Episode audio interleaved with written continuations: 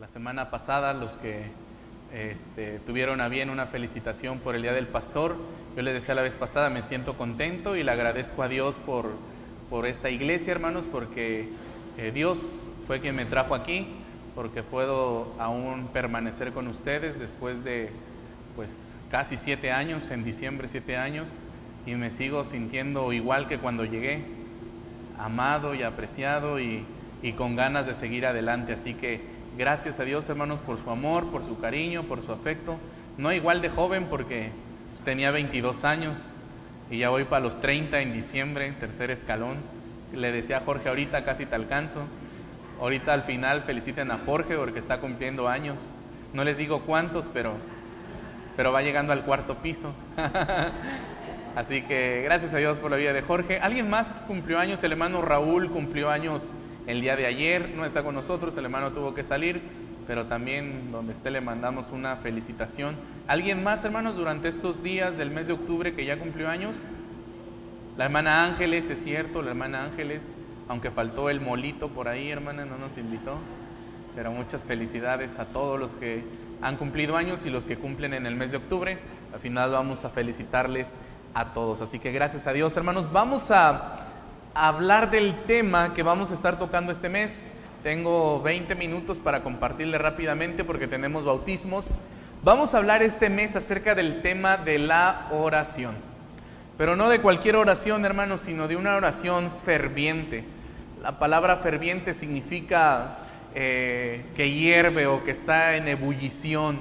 Una oración constante, apasionada. Cuando usted lee que, la, que Pedro estaba encarcelado, dice la palabra que la iglesia hacía sin cesar. Y en eso estamos basados, hermanos, sin cesar, es decir, constantes, con fe, con ruegos, orando por Pedro. Y usted conoce el resultado de la oración. Y de esto quiero animarle, hermanos, a que nuestra oración sea una oración ferviente. Quiero que a través de este de, estos, de estas prédicas usted analice cómo ora. Usted y yo sabemos cómo es nuestra oración. La oración, hermanos, es algo que quiero compartirles y vamos a ver ahorita. La oración no es la varita mágica. La oración no es nuestra, ya lo último. Ya, ya como ya intenté todo, pues ahora voy a intentar orar a ver si así. No, no es el último recurso. La oración debería ser siempre el primer recurso al cual recurrimos. A veces tenemos frases como, pues es que lo único que puedo hacer por ti es orar. ¿He escuchado personas así, hermanos? Híjole, yo quisiera hacer algo más por ti, pero pues lo único que puedo hacer es orar. No es lo único, es lo mejor, es lo más importante que podemos hacer para ayudar a algunas personas. Así que, aunado a esto, vamos a hablar de la oración y también quiero tocar un tema que para ustedes va a ser muy importante. Digo para todos, porque vamos a hablar de la oración y el estrés. ¿Alguien alguna vez ha estado estresado, hermanos? ¿Sí? ¿Sabe que el estrés es la enfermedad del siglo XXI? La mayoría de personas vive estresada. ¿Sabía usted que el, estrés es normal, es una reacción, hermanos, de nuestro cuerpo? Lo malo es cuando tenemos un estrés patológico. Quiero compartirle alguna definición de estrés. Ahorita vamos a ir a la palabra del Señor. El estrés, hermanos, puede definirse como un conjunto de reacciones fisiológicas que se presentan cuando una persona sufre un estado de tensión nerviosa, producto de diversas situaciones en el ámbito laboral o personal, exceso de trabajo, ansiedad, situaciones traumáticas que se han vivido. Existen algunos tipos de estrés, el estrés normal, las reacciones fisiológicas que se dan en nuestro organismo ante determinadas situaciones y que se define como estrés en realidad pues es normal en cierta medida. Un poco de estrés y ansiedad nos puede ayudar a afrontar y superar algunas situaciones difíciles. Por lo regular, hermanos, cuando pasamos una situación el cuerpo reacciona. Y cuando estamos pasando por algún problema, a veces esa misma preocupación o sentirnos hace tomar decisiones correctas. No a quedarnos sin hacer nada, sino a buscar soluciones. Lo malo, hermanos, es el estrés, como les decía, patológico. Cuando el estrés se presenta de modo intenso por periodos prolongados, es muy probable que cause problemas físicos y psicológicos, transformándose en un estrés crónico y nocivo. que puede provocar crisis de llanto, depresión y diversas afecciones físicas. Personas que todo el tiempo están estresadas, preocupadas y sin hacer nada. Que lo único que les causa, hermanos, es depresión, tristeza, llanto. Y que tienes es que ya no puedo y te causa ansiedad. El estrés postraumático, el que ocurre después de algún evento, hermanos, que pues causó un impacto fuerte en nuestras vidas. Puede ser un accidente, no sé, puede ser estar en peligro de muerte, alguna situación así que a veces nos recuerda y nos estresamos o nos preocupamos. El estrés laboral, que creo que es muy común en la vida de muchos, se le llama estrés laboral a un conjunto de reacciones nocivas, emocionales y físicas que se producen cuando las exigencias en el ámbito laboral superan los recursos, las capacidades y o las necesidades del trabajador algún tipo de estrés de estos que acabamos de decir, hermanos? Estrés laboral, estrés patológico. Vamos a ver cuáles son algunas causas del estrés y vamos a verlo en la vida de un personaje, hermanos. Quiero que vaya a su Biblia y busque por favor Daniel capítulo 6. Vamos a buscar Daniel capítulo 6, por favor. Y vamos a meditar la vida de Daniel, qué pudo haber causado estrés en su vida y cómo enfrentó el estrés Daniel en esta porción de la escritura.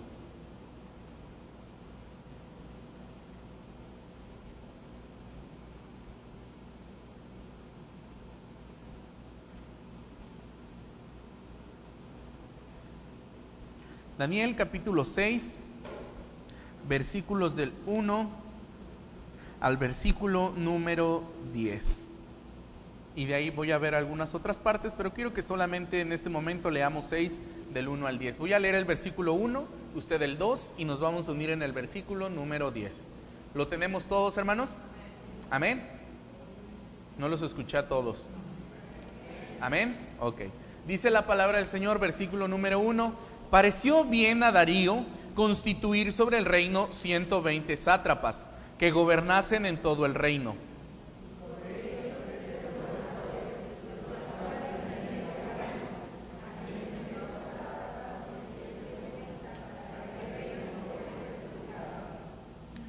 Pero Daniel mismo era superior a estos sátrapas y gobernadores, porque había en él un espíritu superior, y el rey pensó en ponerlo sobre todo el reino.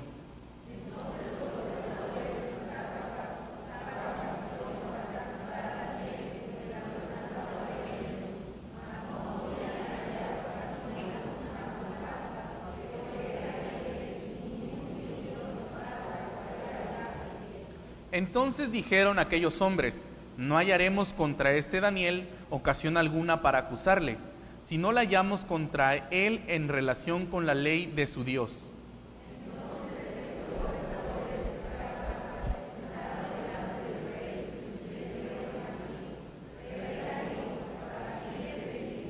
Todos los gobernadores del reino, magistrados, sátrapas, príncipes y capitanes han acordado por consejo que promulgues un edicto real y lo confirmes, que cualquiera en el espacio de 30 días demande petición de cualquier dios u hombre fuera de ti, oh rey, sea echado en el foso de los leones.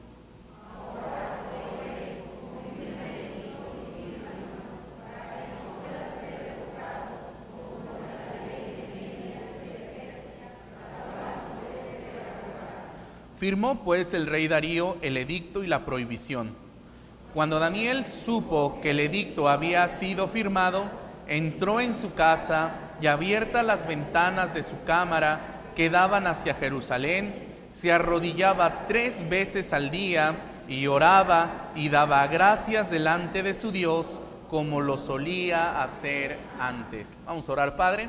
Gracias por su bendita palabra, abrirla, Señor, y leer estas palabras son de bendición para nosotros. Permite que su Espíritu Santo nos guíe, nos enseñe, Padre, y si hay algo que debemos hacer mejor, así lo hagamos, Señor, que nuestra comunión con usted sea fortalecida. Le doy las gracias en Cristo Jesús. Amén, Señor. Amén. Muy bien, hermanos. Vamos a, a, ver, quiero que regresemos. ¿Qué pudo causar estrés en la vida de Daniel? ¿Usted cree que la situación era, como decimos nosotros, tranquila? ¿Cómo se imagina que estaba pasando estos días Daniel, hermanos? Después de casi 70 años de haber estado en Babilonia, surge esta situación. Ya se había enfrentado a situaciones similares, pero aquí en especial hay situaciones que pudieron causar estrés. ¿Qué cree usted que pudo causar este estrés, esta preocupación en la vida de Daniel, hermanos? ¿Qué cree usted? Dígame. El temor, quizá el temor, porque había un edicto que había firmado el rey y después de firmado ya no podía nadie, hermanos, cancelarlo, ni él mismo. Y pues la consecuencia era grave, morir comido por los leones. Imagínense. ¿Qué más, hermanos? ¿Qué más pudo causarle estrés a Daniel? Bueno, regrese un poquito a la palabra y dice en el versículo 1, Darío decidió nombrar 120 hombres para que gobernaran las diferentes provincias de su reino. Dividió su reino en 120 provincias, hermanos. Además, eligió a tres ministros ante los cuales debían rendir cuenta los 120 gobernadores de las provincias. Daniel era uno de estos tres ministros o gobernadores, hermanos. El rey Darío decidió dividir su imperio en 120 provincias. Y en cada provincia puso, en la versión Reina Valera dice sátrapas, que ellos se encargaban de gobernar esa provincia. Pero a la vez había tres hombres llamados gobernadores, a los cuales estos 120 sátrapas tenían que rendirles cuentas. Y uno de estos tres gobernadores, ¿quién era, hermanos? Daniel. ¿Y sabe cuál era el trabajo de Daniel, hermanos? No era cualquier trabajo del trabajo de Daniel y de los otros dos gobernadores tenía que ver, hermanos, que en cada provincia se cuidara de que todos pagaran sus impuestos, de que nadie defraudara y de que nadie se fuera a levantar militarmente, que nadie causara algún tipo de rebelión que pudiese hacer daño al reino. Ellos eran los encargados.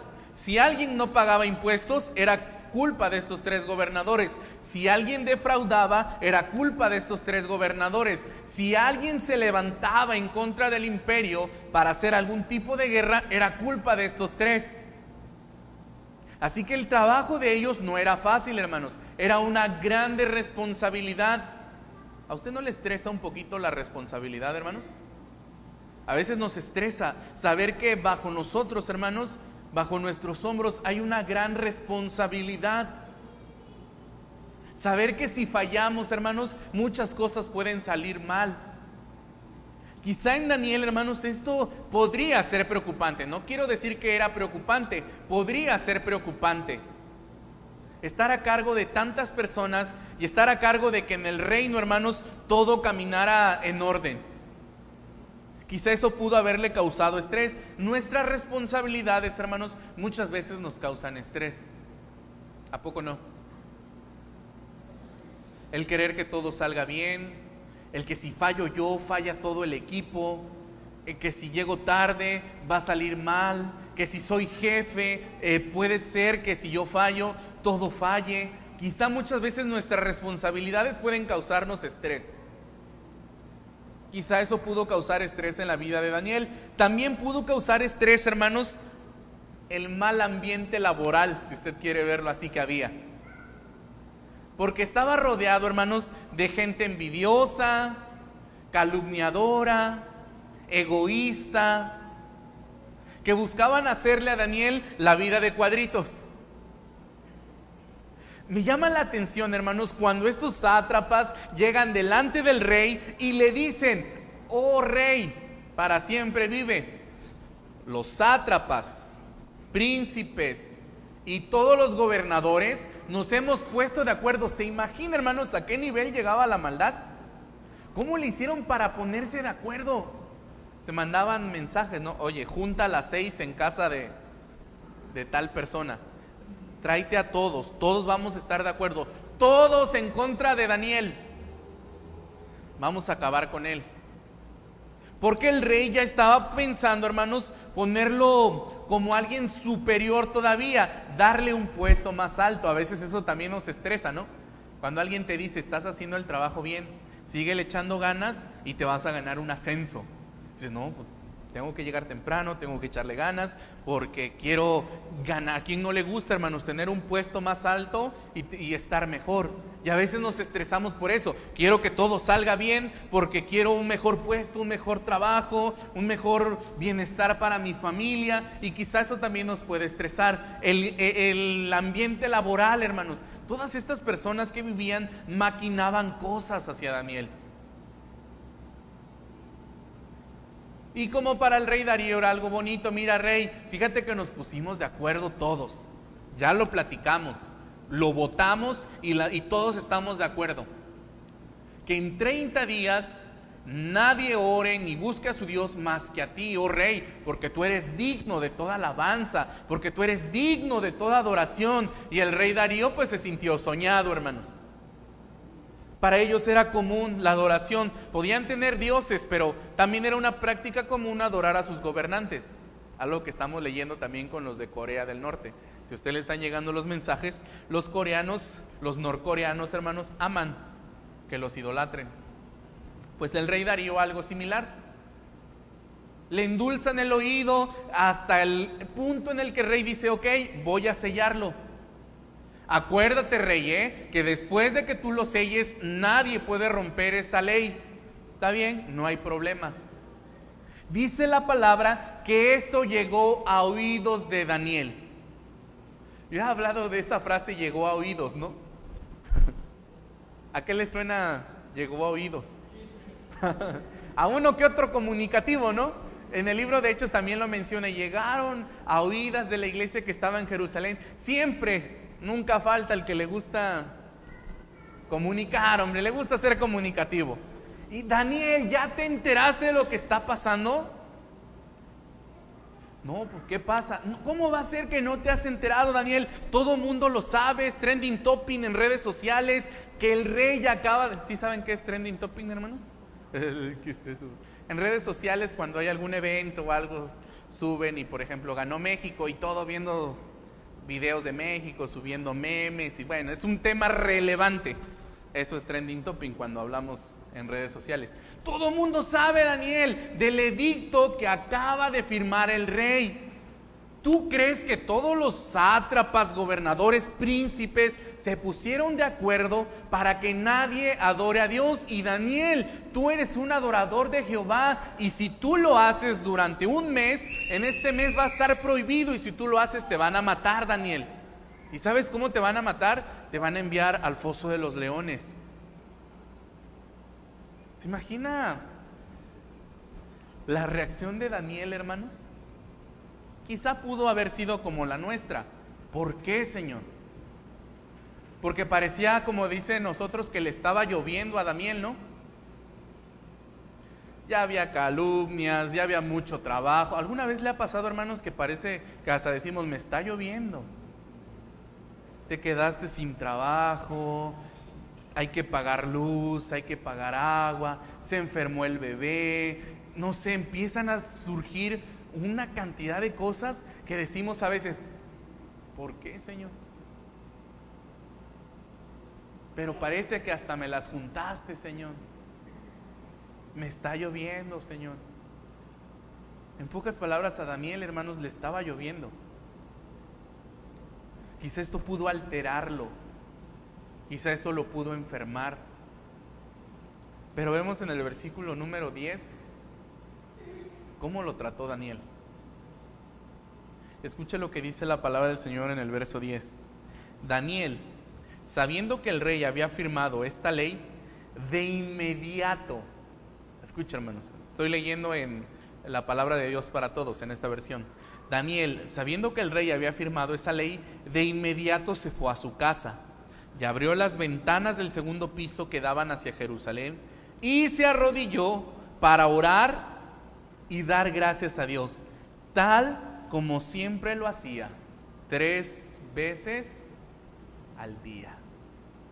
En esta descripción quiero compartirle, hermano, tres cosas que es importante hacer cuando estamos pasando momentos preocupantes, angustiantes, estresantes, cuando usted le esté brincando el ojo en la noche.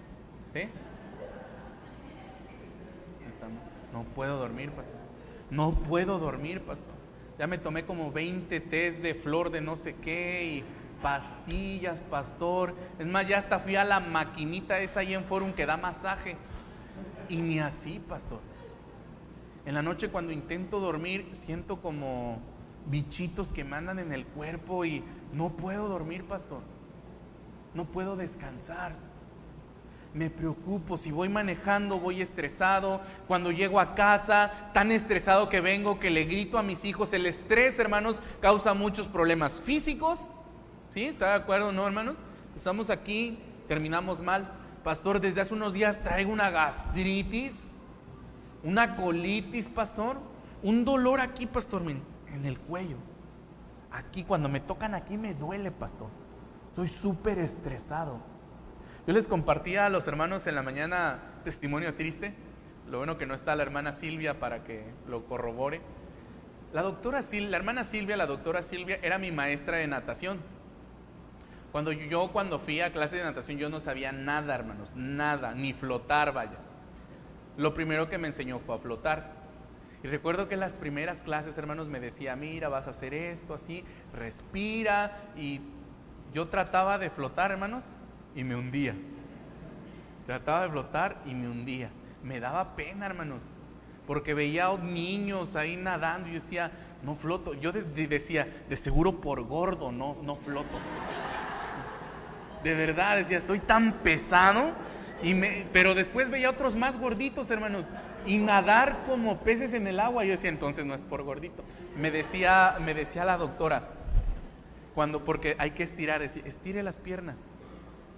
Y me decía, pero suave, ¿por qué está tan tenso?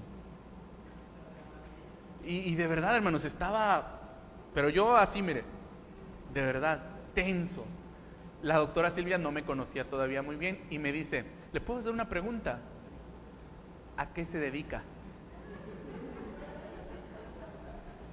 Yo no quería decirle, hermano. Le digo, soy pastor. Ah, ahora entiendo porque anda estresado. Y me decía, pero mire, cuando usted venga aquí, olvídese de ese estrés, disfrute del agua, cuando usted empiece a disfrutar, usted va a empezar a flotar. No se preocupe, quítese de su mente eh, preocupaciones con su familia, con su trabajo, cualquier, y trate de disfrutar. Y sí, la natación es buenísima para el estrés, hermanos. ¿eh? Cuando tú estás nadando, eh, lo que requiere para mí es coordinación. Cuando ella me decía respiras, brazada, patada, y tú te concentras, yo que soy malísimo para coordinar, o yo soy malísimo para coordinar, yo iba pero así, este, eh, respiración, brazada, patada. En eso pensaba y me olvidaba por una hora y media de, de todo y me tenía que concentrar. Es buenísimo.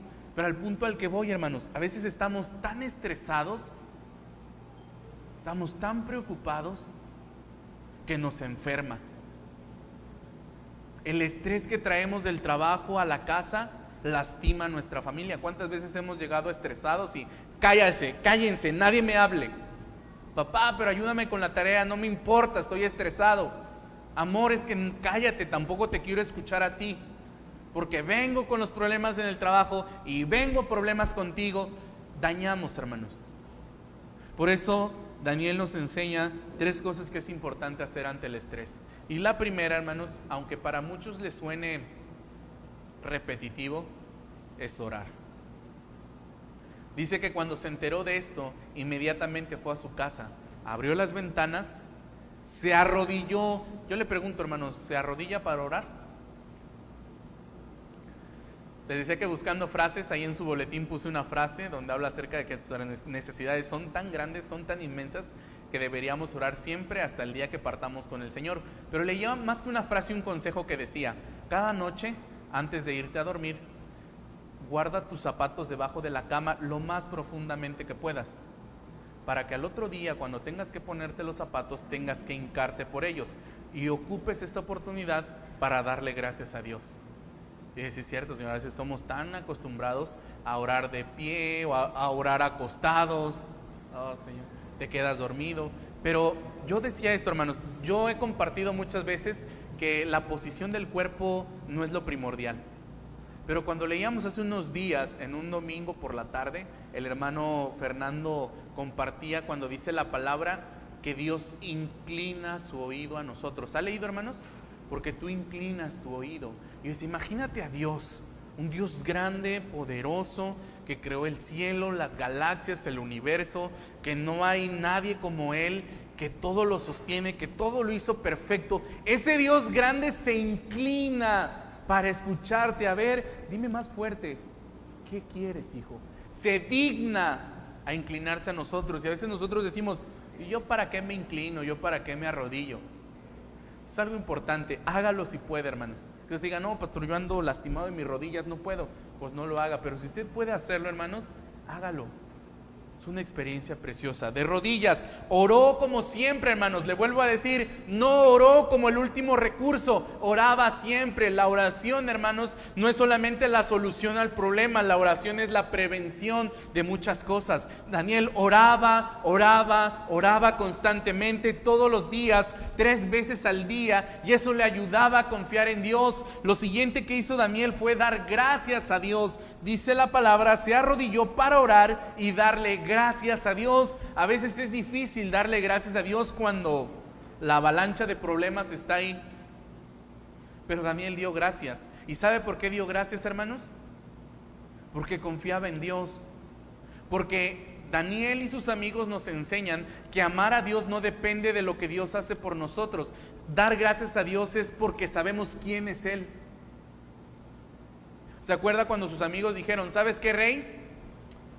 Nuestro Dios en el cual nosotros creemos nos puede librar.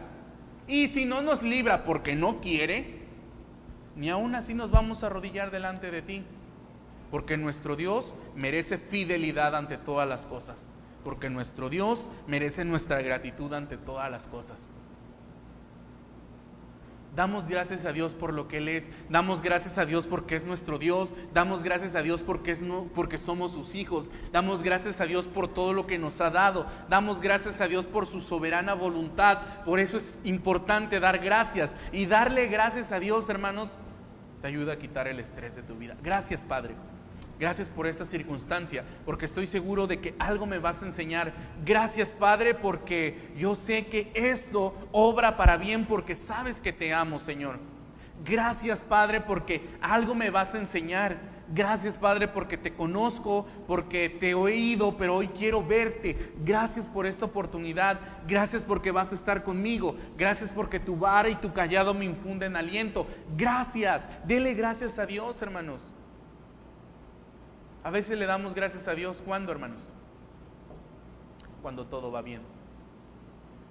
Pero la palabra del Señor dice que debemos darle gracias a Dios siempre, por todo por todo. Dele gracias, hermanos. Aunque usted esté pasando un momento difícil, dele gracias, porque darle gracias es muestra de la confianza que tenemos en él. Daniel confiaba en Dios. Dice la palabra en Daniel 6:23, el rey se alegró y ordenó que sacaran a Daniel del foso de los leones. Cuando lo sacaron de allí, vieron que no tenía ningún rasguño porque había confiado en su Dios. ¿Cuánto confía usted en Dios, hermanos? Conocer a Dios nos ayuda a confiar en Él. Cuando usted conoce quién es Dios, cuando usted sabe que su oído está atento a la voz de sus súplicas, cuando usted sabe que Él es su pastor, cuando sabe que es su padre, cuando sabe que Él le ama, cuando sabe que Él no deja a sus hijos desamparados, cuando sabe que Él es su proveedor, cuando sabe que Él es su maestro, cuando sabe que he aquí Él está con usted todos los días hasta el fin del mundo, cuando usted sabe, hermanos, que en el mundo tendrá aflicciones, pero que puede confiar en Él, usted va a estar en paz. Pero si usted no conoce a Dios, siempre va a andar estresado. ¿Y será que Dios va a bendecir? ¿Y será que voy a pasar? ¿Y será que Dios me va a dar? ¿Y será que Dios esto? A veces oramos a Dios pero sin fe. Y dice que así es imposible agradar a Dios. Porque es importante que el que se acerca a Él crea que le hay y que es galardonador de los que le buscan. Confíe en Dios, hermanos conozca a Dios. El consejo sería conozca a Dios, porque cuando usted conoce a Dios, usted va a tener seguridad y va a aprender a confiar en Él. Yo siempre pongo el ejemplo de los niños. A veces subo a mi hijo en el toldo del coche. Va a decir, ¿estás bien loco, pastor? A veces cuando bajamos y, ahora papá, sepárale, aviéntate. ¿Y sabe qué hace mi hijo, hermanos? Se avienta. ¿Por qué? Está seguro de que lo voy a cachar. Está seguro que no lo voy a dejar caer. Y se avienta, pero se avienta él y, se, y va bien contento, hermano. Aquí lo cacho. ¿Sabe también por qué? Porque en una ocasión lo hicimos y supo que podía confiar. ¿Sabe por qué usted puede confiar en Dios, hermanos? Porque estoy seguro que más de una vez Dios le ha escuchado y Dios le ha bendecido.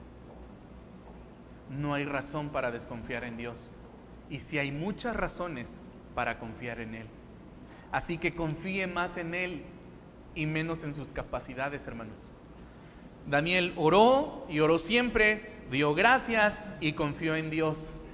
Y termino, hermanos, la vida de Daniel sin estrés. Cuando usted está estres, eh, sin estrés, hermanos, cuando usted está desestresado, va a dormir bien, va a descansar, va a tener paz. Pero también, hermanos, la gente notará Dios. Escuche lo que dice en Daniel 6:25. El rey Darío escribió este mensaje para la gente de todas las naciones y lenguas del mundo. Los saludo a todos y deseo que tengan paz y prosperidad. Ordeno que en todo mi reino, hasta en la más pequeña provincia, todos adoren y respeten al Dios de Daniel. Él es el Dios vivo y existe para siempre. Su reino jamás será destruido, su poder no tiene fin. Él salva y libera, hace prodigios y milagros en la tierra y en el cielo. Él salvó a Daniel de las garras de los leones. ¿Sabe qué percibió el rey Darío, hermanos? Que el Dios de Daniel era un Dios verdadero. Pero si usted todo el tiempo anda estresado, preocupado, triste, angustiado y la gente sabe que usted es cristiano, ¿usted cree que se van a acercar a su Dios? ¿O será que usted pueda decirle, mira, tú acércate, conmigo no ha podido el Señor? Mi estrés es muy grande, pero igual con tus problemas sí pueda el Señor. No, ¿sabe qué tiene que decirle? Confía en Dios. Yo tengo problemas porque el hecho de ser cristiano no me exime de tener problemas, los tengo, pero confío en Él porque no se ha manifestado una vez, se ha manifestado muchas veces su amor y su poder en mi vida. ¿Y sabe qué? La gente va a adorar a Dios. Y termino, la bendición de Dios, dice Daniel 6:28, y este Daniel prosperó durante el reinado de Darío y durante el reinado de Ciro, el persa. Cuando confiamos en Dios, Dios prospera. Y te da paz, y te da gozo, y todas aquellas cosas, riquezas que no se compran con el dinero y que solamente Dios puede dar. Así que hermanos, si usted vive estresado, preocupado, angustiado, ansioso, ore al Señor, dele gracias al Señor y confíe en Él, porque Él es digno de toda confianza. Vamos a orar, Padre. En esta tarde le doy gracias, Señor, por su palabra. Muchas cosas nos pueden producir estrés o preocupación o ansiedad, Señor. A veces la enfermedad, a veces la situación económica, a veces algún problema en la familia, Padre. Pero antes que quejarnos y antes que llorar, deprimirnos, ayúdenos a hacer lo que Daniel hacía. Y eso era orar, Señor. Eso era confiar en usted.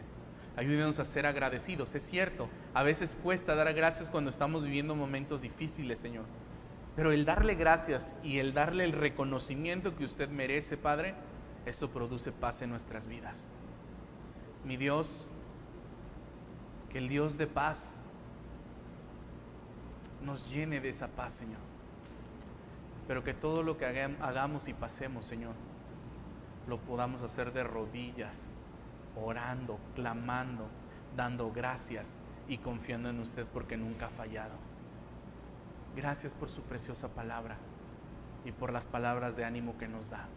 Ahora lo que nos corresponde a nosotros es orar, es obedecer para poder gozar de esa paz, Señor. Le doy las gracias en el nombre maravilloso y santo de nuestro Señor y Salvador Jesucristo. Amén, Padre. Amén. Muy bien, hermanos, vamos a continuar con nuestro culto.